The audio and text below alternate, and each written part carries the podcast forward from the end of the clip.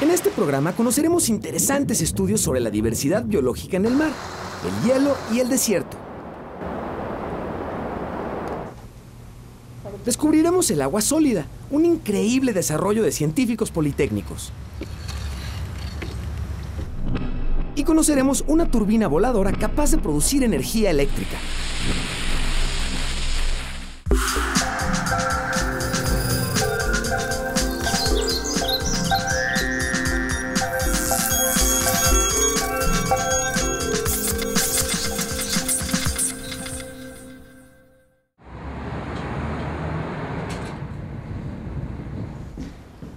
Abrir la mente. Eso es lo que la humanidad necesitamos hacer para reconciliarnos con el planeta y con la forma en la que nos relacionamos con él. Los dueños del lugar desde el que hoy transmitimos nuestro programa lo entienden muy bien. Es un hotel autosustentable en la Ciudad de México, se llama el Patio 77 y reúnen una serie de prácticas relacionadas con conciencia hacia el medio ambiente y hacia nuestro planeta que te van a gustar mucho. Bienvenidos a nuestro programa.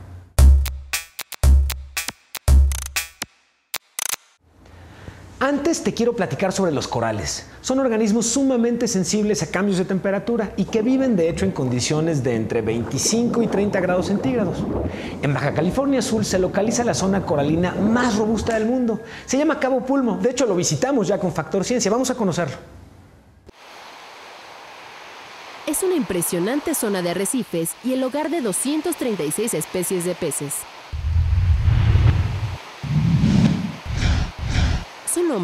Cabo Pulmo, un área protegida marina de 711.000 hectáreas que luce así a 40 metros de profundidad.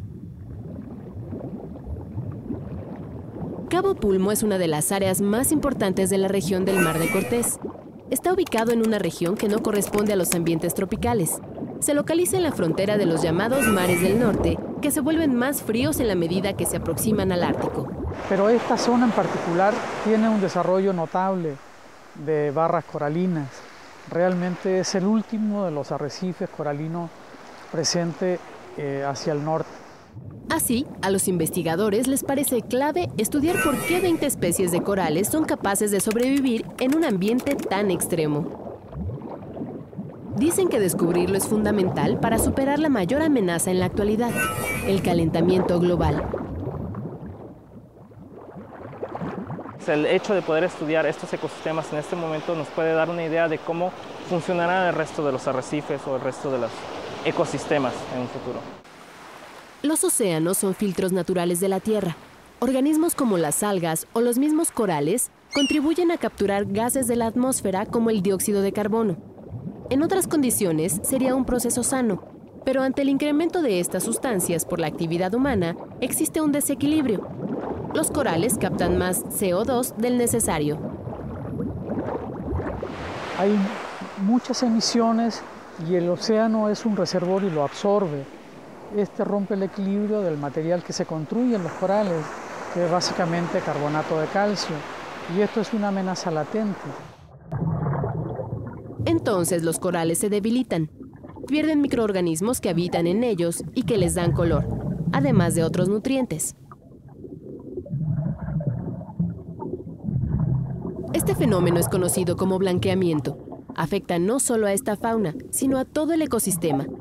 Sin corales, la vida se dispersaría.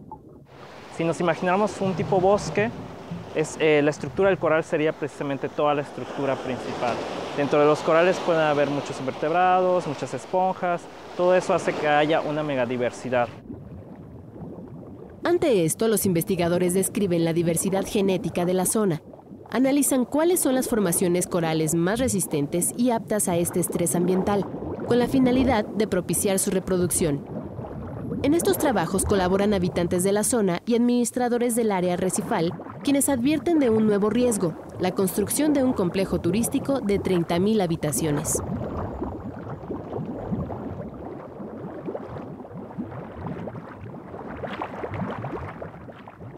De que se puede vivir de los recursos naturales sin tener que deteriorarlos, sin tener que acabárnoslos. Aquí está la prueba.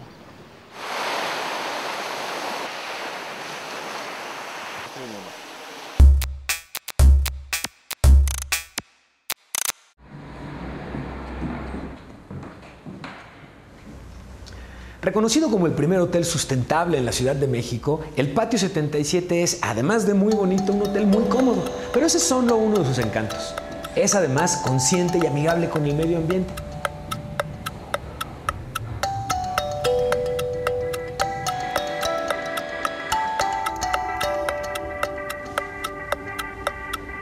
Aprovechar la energía solar brinda en realidad grandes beneficios. Los calentadores solares como los que están aquí instalados tienen una función muy interesante. Además de reducir al mínimo el uso de gas para disponer de agua caliente, son capaces de evitar hasta 80% las emisiones asociadas con calentadores tradicionales. El sol es generoso. Se estima que si se colocara un panel fotovoltaico de 40 kilómetros cuadrados en el desierto de Sonora, podríamos producir energía suficiente para abastecer a todo el país.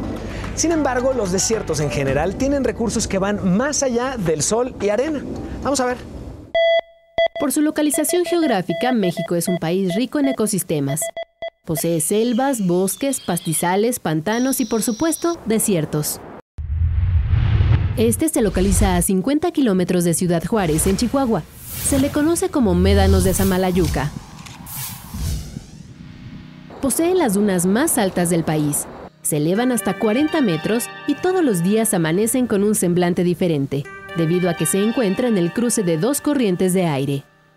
El viento modifica continuamente las dunas. Todo eso hace que le dé una gran este, belleza y un gran dinamismo a este ecosistema. Sus propiedades son fascinantes. Por ejemplo, su arena es rica en sílice en 95%, por eso durante muchos años se extrajo para elaborar piezas de vidrio y cerámica. Hoy, gracias a diversos estudios, se sabe que el sitio posee mucho más bondades.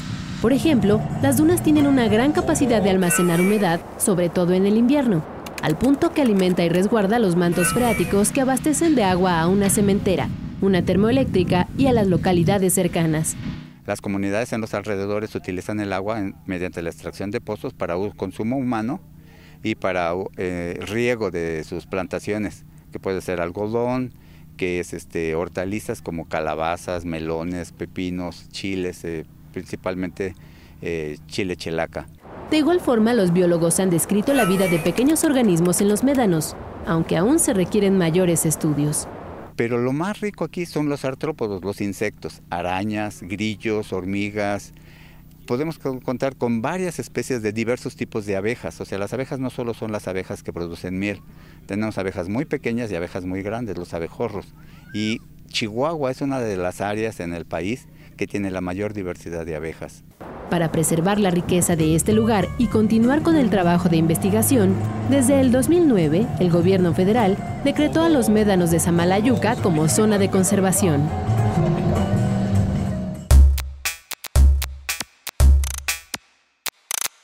Este hotel también es amigable con el medio ambiente por sus muebles, casi todos reciclados, rescatados de mercados de pulgas. Otros de ellos están simplemente hechos con materiales de desecho como vigas y soportes de madera, justamente como el buró que está aquí a mi espalda. La sustentabilidad, como puedes ver, requiere en realidad de mucho ingenio. E igualmente ingenio se requiere para combatir las crisis climáticas como la sequía. Cada año se precipitan en todo el territorio mexicano 1.511 kilómetros cúbicos de lluvia. Si esta cantidad se reuniera, sería suficiente para llenar una piscina del tamaño del Distrito Federal de un kilómetro de profundidad.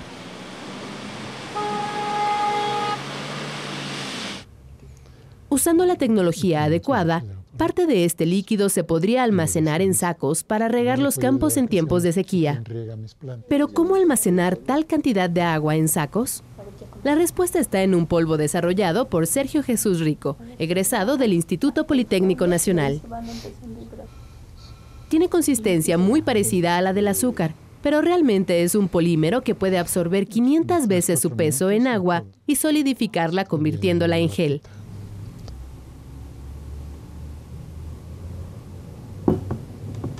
Desde el momento que este producto está en contacto con el agua, va generando cargas a nivel molecular que se llaman iones. Y esto representa que estos iones hacen un efecto como de imán. y van atrayendo las moléculas del agua. Entonces aquí el agua no la, no la envasamos como si fuese una botella, sino que las moléculas de agua se adhieren al, este, al polímero. Lo que antes era agua líquida, gracias a la interacción con el polímero, se ha convertido en agua sólida. La lluvia sólida es un excelente sistema de riego. Puede utilizarse en árboles, en cultivos en el campo, en jardines urbanos o incluso en las plantas de interior en una casa. La lluvia sólida se mezcla con tierra y se coloca en la raíz de la planta, el árbol o en el surco donde se va a sembrar en el campo. Como se trata de lluvia sólida, no puede filtrarse en el subsuelo y permanece alrededor de la raíz. De ahí, la planta puede tomar poco a poco el agua que necesita para sus funciones vitales. La lluvia sólida se utiliza con éxito en programas de reforestación para incrementar la supervivencia de los árboles, permitiendo que tengan agua disponible todo el tiempo, incluso en tiempos de sequía. Lo que se hace es que se le hace eh, una, buena, una buena área de sembrado, eh, equivalente a un macetón muy grande, se pone el árbol de buen tamaño, se le pone tierra, se le pone abono, se le pone fertilizante y se le aplica para que pueda permanecer la lluvia sólida.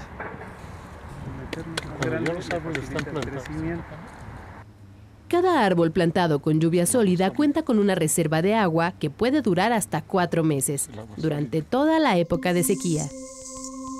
Esta reserva se volverá a recargar en el momento que se reanude la temporada de lluvias. Desde el principio tenemos ya instalada la lluvia sólida mezclada con la tierra, lo que nos permite que la plantación del árbol toda la tierra del entorno ya está húmeda.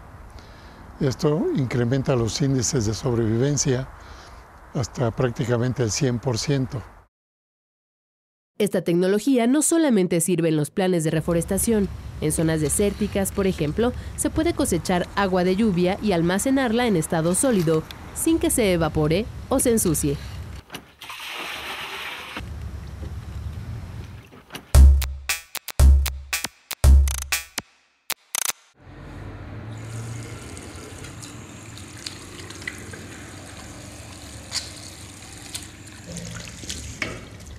El agua que acabo de utilizar para lavarme las manos no es enviada directamente al drenaje, es almacenada para su tratamiento y reutilización. Esta sustancia verde y viscosa procede del nopal, una planta silvestre que sobrevive en regiones desérticas y frías. En la cocina, los chefs y cocineros la retiran antes de preparar los alimentos. Sin embargo, este desperdicio puede utilizarse para atrapar los contaminantes del agua y devolverle su pureza. Los investigadores politécnicos de la Unidad Profesional Interdisciplinaria de Biotecnología han desarrollado una tecnología necesaria para utilizar la baba de nopal en las plantas de tratamiento de aguas. Eh, hay una gran cantidad de familias de nopales, pero nosotros estamos interesados en el comestible, que se llama Opuntia ficus indica. Nosotros lo que estamos haciendo es extraer el mucílago, que en términos generales se le conoce como baba, y esa baba la estamos aplicando como coagulante floculante con resultados muy interesantes. La baba de nopal actúa como un coagulante fluoculante, es decir, una sustancia que al añadirse al agua contaminada hace que se aglutinen los contaminantes y facilita que se vayan al fondo del contenedor para poder filtrarlos o sedimentarlos fácilmente. Habitualmente en las plantas de tratamiento se utilizan sales de fierro y de aluminio para tratar las aguas, y aunque son efectivas, podrían tener efectos indeseables en la salud. Es por esto que los biotecnólogos del Politécnico se han dado a la tarea de encontrar productos naturales que sirvan para remover los contaminantes y que al mismo tiempo sean amigables con el ambiente y con la salud humana. Entonces, ¿cuál es nuestro interés dentro de esta área de los bioprocesos? Es proponer nuevos productos que sustituyan esas sales de aluminio y de fierro y a los polímeros sintéticos de la familia de las poliacrilamidas por productos tan sencillos como polisacáridos tanto de origen vegetal como de origen microbiano. El nopal solo es uno de los muchos productos naturales que son abundantes en México y que pueden servir para descontaminar las aguas. Otro de ellos puede ser las semillas del árbol del mezquite.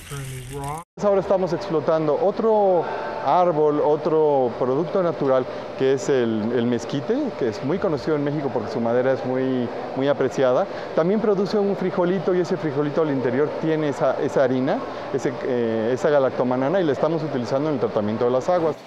El proceso biotecnológico ya ha sido probado con éxito en laboratorio. El siguiente paso será ponerlo a prueba en una planta piloto de tratamiento de agua en colaboración con la Universidad Autónoma Metropolitana, Unidad Azcapotzalco.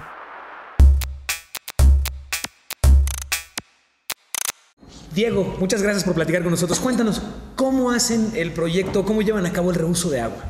O sea, la idea aquí en, el patio 77 quisimos este, pues, hacer, hacer un, proyecto que sea respetuoso de la naturaleza, que entonces pues, recuperamos el agua, tenemos un sistema de captación de lluvia ahí en la azotea y recuperamos también las aguas grises, las aguas grises que son agua de regaderas y de lavabos. No, es la misma. No es la misma. se van, se van juntando, de hecho, este, el agua de, lluvia y las aguas de las regaderas se bajan un filtro que tenemos aquí en el sótano.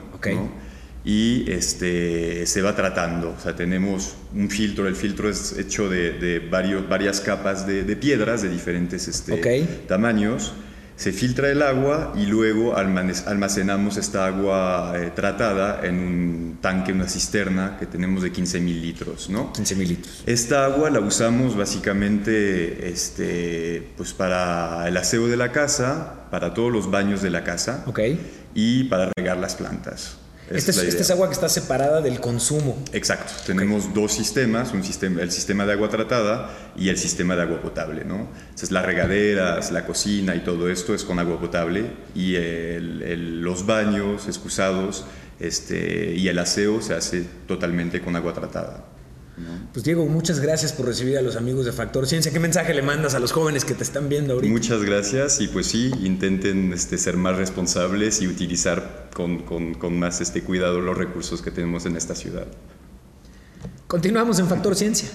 Hasta luego.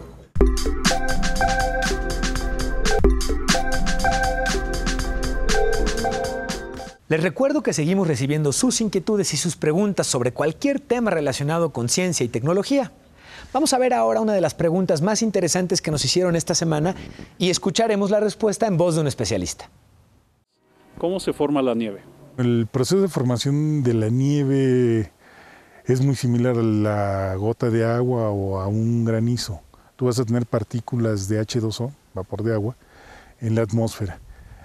Cuando esta atmósfera llega a tener alguna partícula higroscópica, eh, se les llama partículas higroscópicas, a que son partículas que van atrayendo estas moléculas de agua, se van formando pequeñas gotas, gotas prácticamente microscópicas, y a su vez van atrayendo más eh, moléculas de agua hasta formar pequeñas gotas, ya gotas visibles.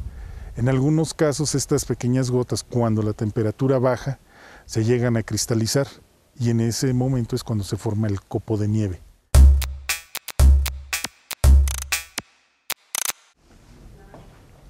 ¿Sabías que dentro de la tabla periódica de los elementos químicos la J no aparece? Los símbolos de los elementos químicos son una abreviación de sus nombres en latín y la J no figuraba en ese alfabeto. Esta letra en realidad es una derivación de la I, lo que explica por qué la J también se escribe con un punto arriba. Otra de las ausentes en esta tabla es la letra ñ, una letra casi exclusiva del alfabeto español. Esto sucedió en la Antártida, el sitio más hostil y frío del planeta. El gran continente del sur cubierto por una masa de hielo y donde las fuertes ráfagas recrudecen la temperatura promedio, que es de menos 50 grados centígrados. A este lugar arribaron científicos rusos hace más de medio siglo en busca de nuevas respuestas sobre la vida, las cuales podrían estar a punto de aflorar. Entonces llegaron vía terrestre, Actualmente, el trayecto lo realizan en helicóptero. Así se integran a las labores en la estación de investigación montada en un gran llano congelado. Debajo se localiza el lago Vostok, un enorme cuerpo de agua aislado de la atmósfera desde hace 14 millones de años hasta el pasado 5 de febrero, cuando después de 30 años de trabajos de perforación, los científicos rusos lograron penetrarlo.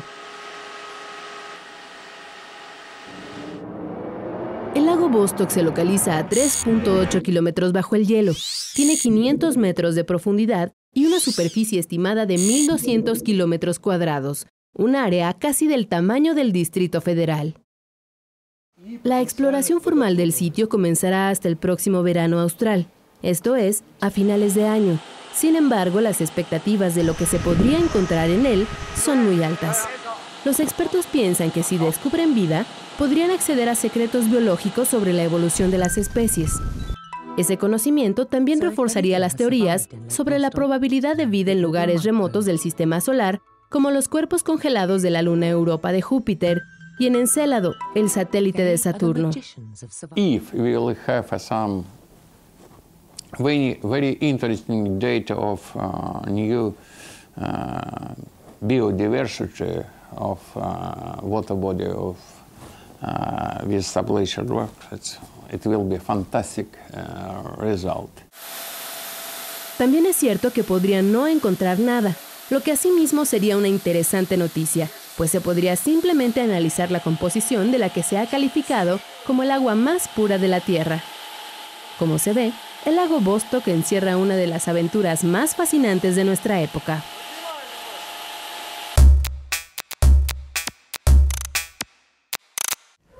La iluminación juega un papel fundamental aquí en el patio 77 y han logrado una combinación muy interesante entre focos ahorradores, LED y el uso de grandes ventanales. Diego, me gustaría que nos platicaras un poquito cuál es el resultado que han obtenido de esta combinación. Pues la combinación, este, si añadimos también sensores, porque los sensores juegan un papel fundamental también, este, conseguimos consumir el 10% de lo que se consumía antes en la casa. Entonces sí es un ahorro considerable lo que hicimos. ¿no? El LED, por ejemplo, los, los, los, focos de LED consumen nada más un watt los que tenemos y como están prendidos toda la noche es importante efectivamente pues, encontrar una solución para no consumir tanto, tanta energía. ¿no? Pues muchas felicidades por ese ahorro que han logrado.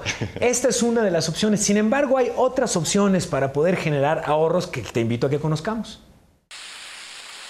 es más que una máquina voladora. Su tecnología promete mejorar la eficiencia de las energías renovables, concretamente el aprovechamiento del viento para obtener electricidad. A diferencia de las turbinas tradicionales que se colocan en una base de 30 a 50 metros de altura, este prototipo construido por una empresa de Estados Unidos se eleva con autonomía sobre 400 metros, donde el viento es considerablemente más potente está diseñado para localizar las zonas con mayor densidad de corrientes, sin perder su ubicación gracias a un sistema de posicionamiento global. We can produce power at a much lower cost than conventional wind turbines, both onshore and especially offshore. And more importantly, we're able to access both winds at higher altitudes that are virtually untouched at this point, hasta ahora se ha logrado poner en funcionamiento un artefacto de 8 metros de largo, capaz de producir 20 kilowatts por hora. Es la primera parte de un proyecto a tres años. What we plan to do is build a wing that's about three times larger than this, and that one will generate out 600 kilowatts. So just to frame of reference, that's about 250 American homes. You can power with just one of those wings. Para sus creadores, este tipo de sistemas podrían ser ampliamente aprovechadas en las zonas del planeta con mayor densidad de viento, esto es, América del Norte, Europa y regiones próximas a la Antártida.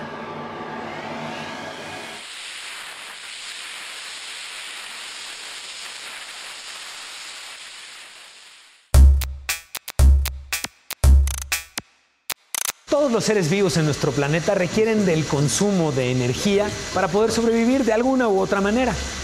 ¿Sabes cuánto es lo que tú consumes en términos de recursos para llevar a cabo tu estilo de vida diaria? A esto se le conoce como huella ecológica. Te invito a que visites la dirección que está apareciendo en pantalla y hagas el cuestionario que te va a permitir cuánto estás gastando y evidentemente cuánto podrías ahorrar.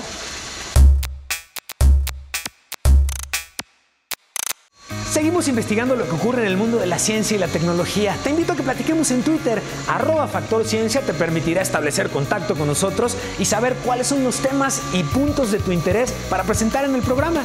Yo soy Emilio Saldaña y nos vemos en el próximo Factor Ciencia.